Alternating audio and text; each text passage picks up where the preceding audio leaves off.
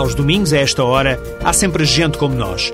Hoje começamos o programa, começamos esta viagem multicultural que fazemos todas as semanas por Angola.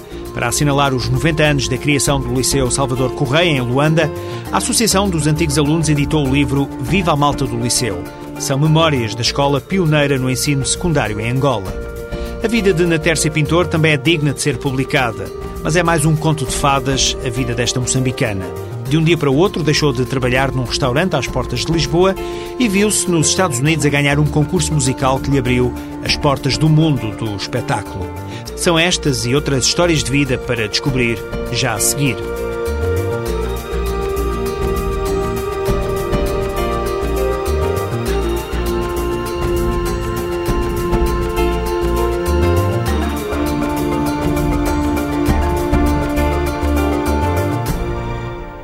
Aí está mais um prémio literário que tem a imigração como tema central. Marie Ndaye, filha de pai senegalês e mãe francesa, ganhou o mais prestigiado galardão literário de França. Trois femmes puissantes, Três Mulheres Poderosas, é o nome da obra que valeu à escritora francesa o prémio Goncourt, um dos mais antigos galardões francês.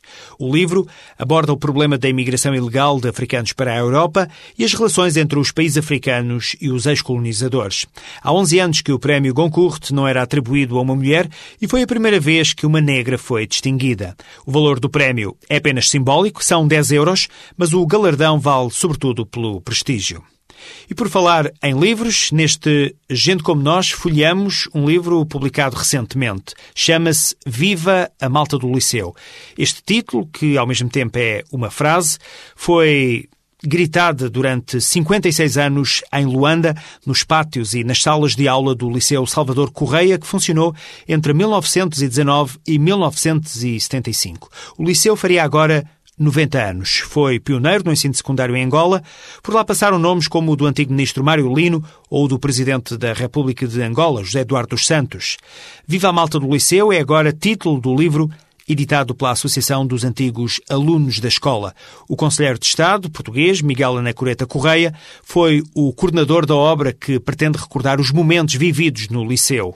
Encontra um texto riquíssimo, quer sejam depoimentos dos, dos antigos alunos, quer seja a história do próprio Liceu, eh, muitas histórias, eh, enfim, das partidas e dos episódios que corriam no Liceu, também eh, outras questões importantes, como por exemplo os termos próprios, o léxico, o vox, o vox malta, como nós chamamos a voz da Malta, e também eh, dois artigos muito interessantes, um sobre a arquitetura do Liceu, que envolveu um grande trabalho de pesquisa do arquiteto Carvalheira, e também um, um ensaio muito interessante sobre as transformações de natureza social que se estavam a verificar em, nos anos 50 da, da autoria do do, Adolfo Maria. São mais de 200 páginas num desfiar de saudades e recordações. A grande rivalidade com a escola industrial, nos jogos que entusiasmavam o estádio dos coqueiros e até as praxes são recordadas neste livro. Todos os alunos que entravam no liceu levavam uma careca no, no, no primeiro ano e, e, quem lhes fazia a careca não era apenas uma questão de praxe de fez-se a careca e despachou-se. Eh, assumia uma certa responsabilidade de ser o padrinho desse caloiro e isso facilitava imediatamente a entrada eh, numa, numa, numa roda de alunos mais velhos. Eu lembro-me que os alunos, os, os colegas que me fizeram a careca quando eu tinha 9 anos e entrei para o liceu, eram pessoas do quinto ano e eu de repente sentia-me um tipo promovido porque tinha acesso a, uma, a um grupo grande de, de, de, alunos do quinto ano, que eram os colegas do, dos meus carequeiros, digamos assim, e portanto isto tudo favoreceu uma dinâmica bastante grande e julgo que este livro era avidamente esperado pelos antigos alunos do liceu. Mais de 20 mil jovens estudaram naqueles estabelecimento de ensino. Entre tantas peripécias e aventuras, Ana Coreta Correia recorda uma. Havia um sarau de gala e o reitor fazia muita, muita, muita questão, que tinha convidado todo o mundo importante de Luanda para isso. E estava um contínuo à porta do, do, do liceu a, a, cortar os bilhetes e em cada bilhete vinha e, colocado o local onde as pessoas se situavam. Uns 100 metros à frente do sítio onde estava esse contínuo do liceu a fazer essa questão, postou-se um indivíduo, fardado da mocidade portuguesa, a dizer que estava a controlar os bilhetes e cortava todos os bilhetes no sítio onde estavam marcados os lugares. De maneira que isso tem uma confusão de todo tamanho com o reitor atrás. Em Portugal, há anualmente um jantar que junta mais de 800 antigos alunos do Liceu Salvador Correia, uma escola que desperta saudades. A arquitetura do próprio liceu, que era uma arquitetura virada para os espaços, espaços, eh, pátios internos, portanto a vida era muito feita, o clima facilitava isso, muito feito ao ar livre, portanto as pessoas, as pessoas circulavam bastante. Bom, depois havia outra questão que é importante, nós vivemos a nossa juventude numa cidade muito jovem. Eu lembro-me que a primeira vez que cheguei aqui a Portugal, aqui à metrópole, como se dizia nessa altura, impressionou-me eh, a quantidade de gente idosa, e não é nada do que é hoje, não é verdade, não é é nada do que é hoje. Portanto, nós vivíamos num mundo de gente nova. E depois, em grande expansão económica, favorecia o otimismo. Portanto, o otimismo, a juventude, os espaços abertos, a solidariedade, a malandragem. Tudo isto tornou aquela escola tão especial. Após a independência de Angola, o Liceu Salvador Correia foi rebatizado com o nome de Escola Mutu Yakevala, um herói da resistência angolana.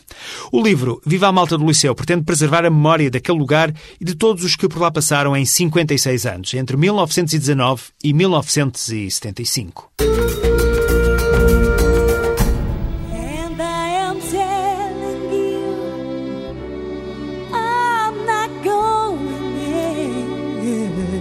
Esta é Natércia Pintor. Nasceu em Moçambique, mas veio com os pais para Portugal à procura de melhores condições de vida. A música fez Natércia dar uma volta ao destino. Eu, com 10 anos, pedi à minha mãe para ir tocar uh, piano, queria ter aulas de, de, piano. E a minha mãe foi à escola e perguntou quanto é que custavam as aulas de piano. E naquela altura, ainda eram em pontos, o dono da escola respondeu que eram 10 pontos. E eu, com 10 anos, apercebi-me que aquilo era muito para, para pagar e disse: Ah, já não quero, mãe, já não quero, já não quero ter aulas. E entretanto, aos 16 anos, que sabia que podia começar a trabalhar, comecei a trabalhar e hum, para pagar as aulas de canto. No entanto, tive que desistir, entrei para a McDonald's Uh, e tive que desistir porque as aulas eram mesmo extremamente caras. Na Tércia trabalhava em Odivelas num restaurante de comida rápida, mas estava longe de imaginar o que lhe iria acontecer. Um dia decidiu concorrer ao Voices of McDonald's, uma espécie de chuva de estrelas destinado aos empregados daqueles restaurantes em todo o mundo. Na Tércia começou por ganhar a edição portuguesa e viajou para os Estados Unidos para competir na final. Deu-se bem e foi coroada vencedora. Sinceramente não acreditei. Achei que em 3.600 candidatos eu ser uma das 14 finalistas era inacreditável. Estou a acreditar que, que tinha chegado onde cheguei, eh, uma vez que os júris eram júris eh, com grande peso na indústria musical. Portanto, estamos a falar de, de, de um NEO, de, de um Ken Arts, da presidente da Sony Music e acho que foi das melhores experiências que já tive, foi poder ter contato com outras culturas, com outras com pessoas completamente diferentes e poder aprender com eles. A vitória na segunda edição do Voices of McDonald's foi o ponto de partida para fazer aquilo que mais gosta, cantar. O facto de ter vencido eh, este concurso que me abriu imensas portas. Primeiro de tudo porque o concurso tinha, tinha um prémio, um prémio monetário, um, um prémio monetário, um, mas apareceu um prémio surpresa no meio daquele público, no meio do, do público, sim, posso, posso assim dizer, que foi um bilhete escrito à mão de um grande produtor, uh, produtor de Beyoncé, Madonna, Michael Jackson, a dizer que me oferecia a gravação uh, no seu estúdio e que me iria compor uma música. Um, e isso foi mais que uma porta aberta, foi, foi, sei lá, a porta de um palácio, qualquer coisa assim. Na Tércia Pintor tem os pés bem sentes na terra e vai continuar a lutar pelo sonho. Neste momento, uh, acabei de gravar um CD demo, uh, aquilo que nós chamamos, após ter vindo de Los Angeles e ter gravado com, com o Rodney Darkchild, com esse produtor, decidi que é isto que eu queria para a minha vida. Uma decisão que eu já sabia há muito tempo, mas que que, neste momento está afirmado. É o que eu quero fazer, é cantar. Da cozinha de um restaurante, na Tércia passou para os grandes palcos, graças à paixão da vida. A música é aquilo que me faz mais feliz. Portanto, eh, é aquilo que eu quero fazer para o resto da minha vida. Eu, paro de pensar em música, durmo a pensar em música, trabalho com música nos ouvidos é a música que eu quero fazer para o resto da minha vida. Esta é a história de uma rapariga moçambicana de origens humildes, corajosa e talentosa que um dia ofuscou o mundo com uma voz brilhante.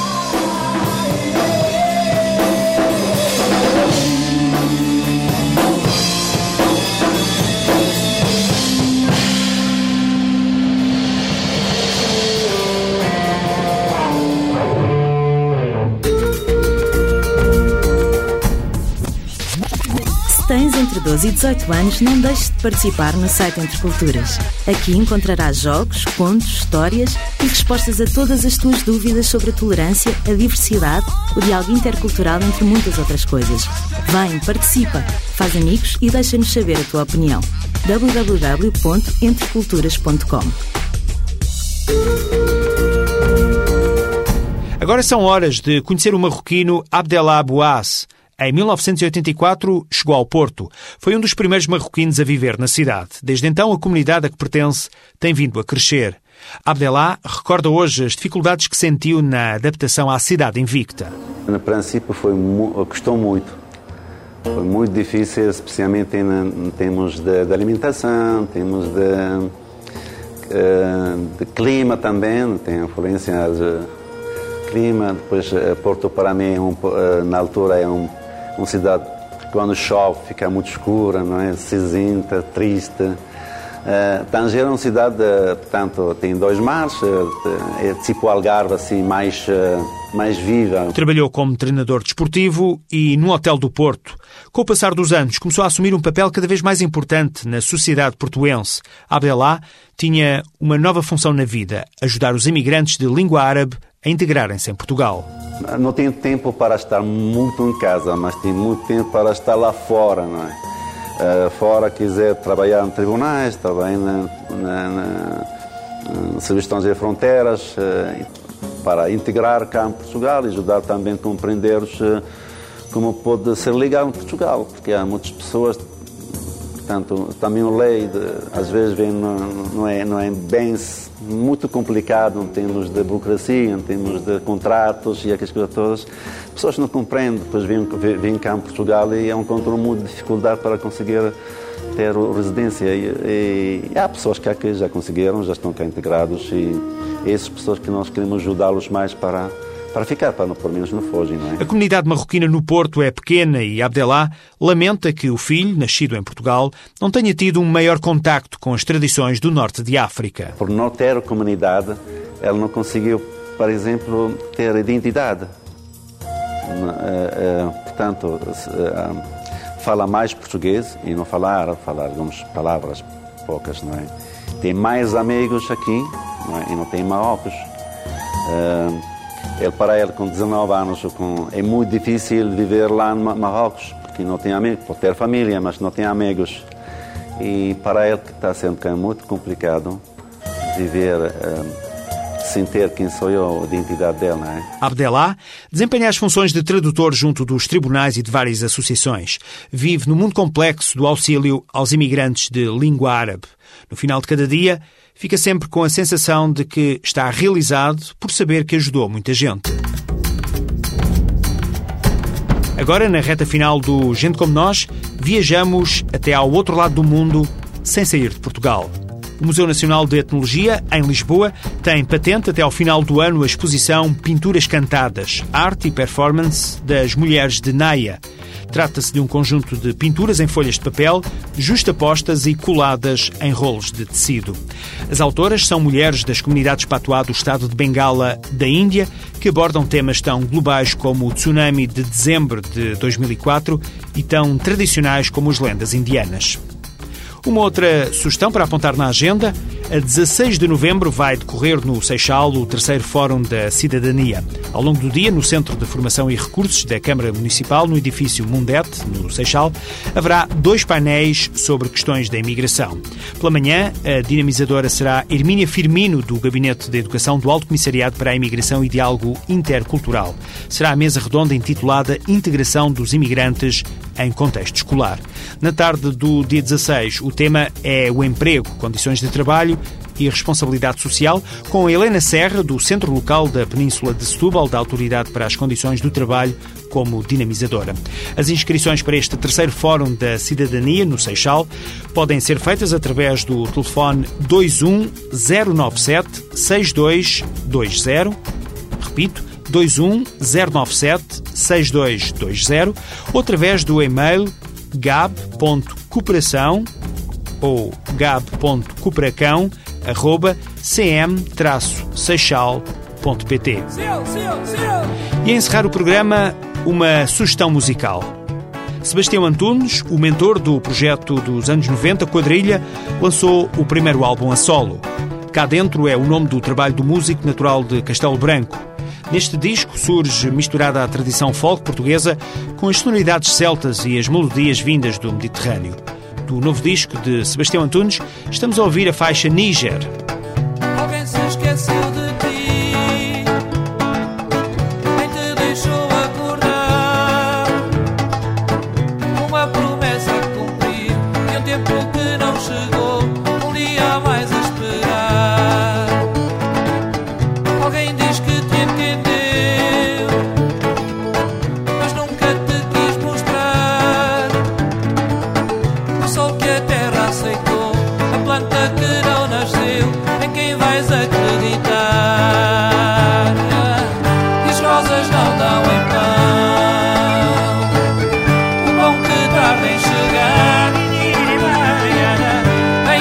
Ainda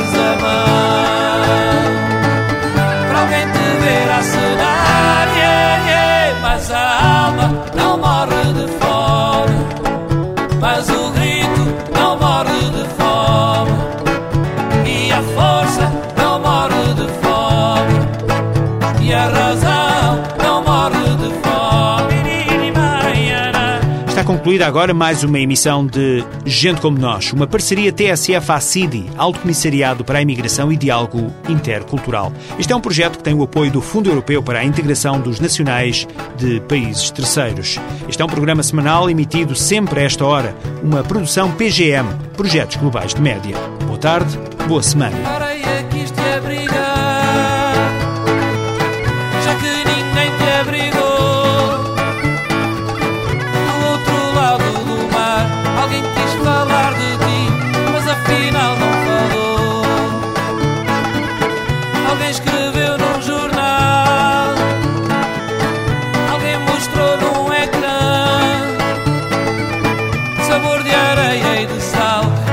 E a promessa ocidental Talvez se compre amanhã